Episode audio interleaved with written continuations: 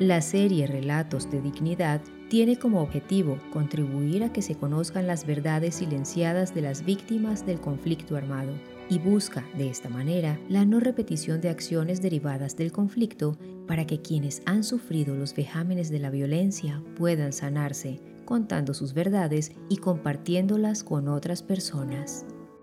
Cinco mujeres, cinco historias, cinco relatos de dignidad.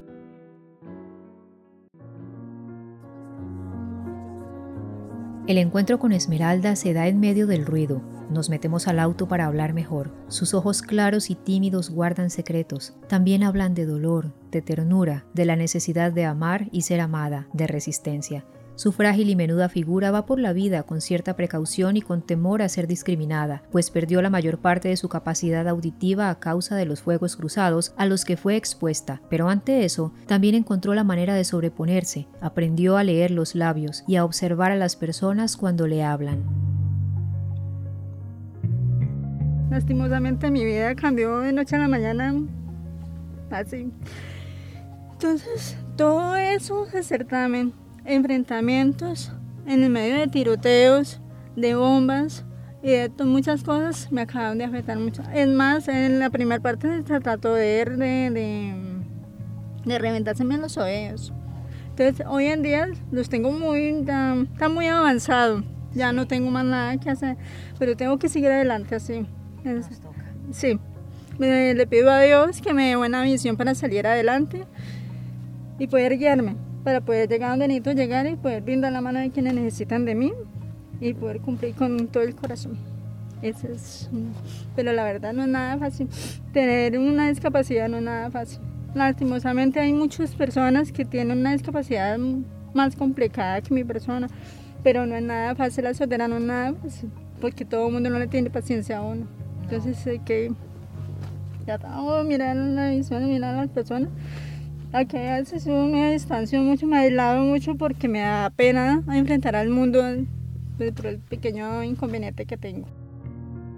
Conoció el significado de la violencia desde muy niña. De origen caldense, ella y su familia tuvieron que desplazarse hasta el centro del Valle del Cauca a causa del conflicto armado a finales de los años 80.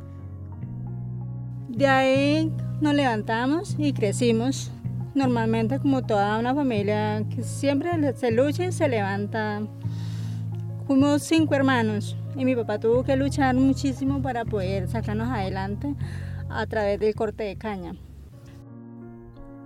Cuando la vida se torna difícil hay dos opciones, te dejas arrastrar o sigues adelante. A los 20 años y con ese mismo espíritu de lucha que heredó de su padre, decidió dejar a sus hijas pequeñas e irse para el Guaviare en busca de un futuro mejor para ellas y con la promesa de tener un buen pago, a cambio de hacer oficios varios y cocinar para los trabajadores de los cultivos de coca. Su voz se quiebra al hablar de los horrores que tuvo que vivir. Se la llevaron con engaños porque la verdad la persona que me llevó me llevó con mentiras. Entonces no pensé que eso era tan fácil. Al llegar a trabajar en casa de familia, no pensé que las cosas serían muy difíciles con gente armada del conflicto, de, de la guerrilla, todo eso. Entonces, cuando ya ven una mujer trabajando en casa de familia, en esos puertos, uno tenemos que hacer todo lo que ellos digan, obligatoriamente. Y lastimosamente uno como mujer por temor a la vida de uno, le toca a uno exponerse a muchas cosas. Hoy en día, y eso se ve mucho, hay personas que lastimosamente engañan a, los seres humanos y más a todas las niñas adolescentes, llevarlas con mentiras y ponerlas en, manos de personas que verdaderamente no, no es justo. Durante casi cinco años estuvo recluida en esa región sin poder huir trabajando en los oficios domésticos, haciendo de comer para la guerrilla y deseando que nunca se ocultara el sol. Todos los días, al caer la noche, llegaban los comensales, siempre a la misma hora, dos, tres, cuatro, cinco hombres, con arma en mano apuntando a su cabeza, llegaban para saciar su apetito con ella. Su hija menor fue fruto de una de esas noches de terror. Tuvo que luchar para preservar la vida de la bebé, ocultando su vientre para que no la obligaran a abortar. Quería que naciera porque sabía que esa criatura no era culpable de tanto odio. De ahí luché, una señora me ayudó a salirme de ahí y ahí me volví otra vez al pueblito de Miraflores y de ahí ya me vine en el 2000 terminando año del 2004 al 2005 a empezar nuevamente acá. Ahora mi vida es, soy madre cabeza de hogar, lucho lo que pueda por sacarlas adelante. Mi hija mayor ya tiene 24 años, la medio ya va a cumplir 23 años y la niña, la pequeña, cumplió 15 añitos. Ya no soy profesional, no tengo una carrera, no tengo nada. Yo lucho haciendo limpiezas en casas de familia y haciendo reemplazos en hoteles. Ese es mi trabajo ahora. Mi, mi sueño anhelado es tener mi propio negocio al día de mañana para poder salir adelante con mis hijas y poderles dar lo que ellas se merecen. No quiero que ellas vayan a pasar por el mismo golpe que yo tuve que pasar, porque sería muy triste una madre ver a un hijo, una hija, de ver en el dolor tan grande que yo tuve que pasar. Hemos pasado dolores de cabeza y aquí estoy. Estoy batallando, estoy luchando y estoy tratando de sacar a mis hijas adelante lo que más se pueda como mujer humilde, como pobre y me gano el dinero honradamente. El cuerpo como trofeo, como objeto de dominación, de terror, un cuerpo que, pese a las marcas, se ha sostenido. El cuerpo de Esmeralda carga las memorias de la violencia y resiste porque aún hay esperanza, la que le traen sus hijas, y saberse un testimonio viviente que puede servir de apoyo y voz de aliento para otras personas que han vivido lo mismo pero ya era hora de que todo el mundo pudiéramos explotar todo eso que llevamos adentro, todo ese dolor tan grande que hemos sentido como vitamizante que hemos sido cada una de nuestras compañeras.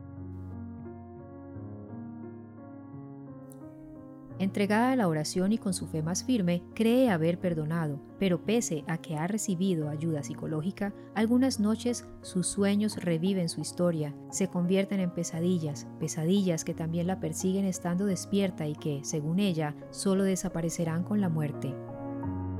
O sea, mi vida nunca ha sido feliz. No, no, no conozco qué es la felicidad. No conozco qué es el amor bien.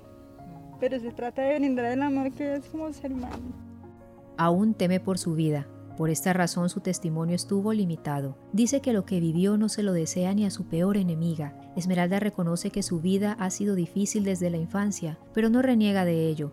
Las palabras lucha y amor son constantes en su testimonio y contradictoriamente a sus 41 años nunca ha conocido el amor, pero se considera una mujer cariñosa con sus hijas y también un apoyo para quien la necesite. Aún le teme a los hombres y es enfática al decir que hoy en día no podemos juzgar a nadie ni determinar nada, porque han pasado muchas cosas en la vida de cada ser humano que los demás desconocen.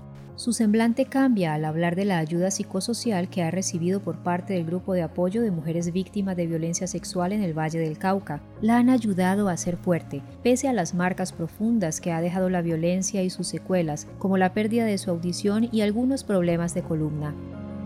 Justicia para con toda esa gente y que haya recompensa para nosotras, porque ya es hora de que también el gobierno ponga la mano en el corazón para nosotras las vitamizantes que hemos sufrido tanto en ese, en, ese sentido armado.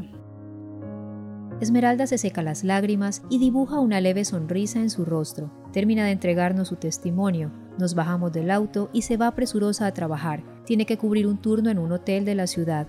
Nos queda su voz que se alza como símbolo y testimonio de triunfo para recordarnos que, mientras haya vida, hay esperanza, hay dignidad. La cultura es de todos. Ministerio de Cultura.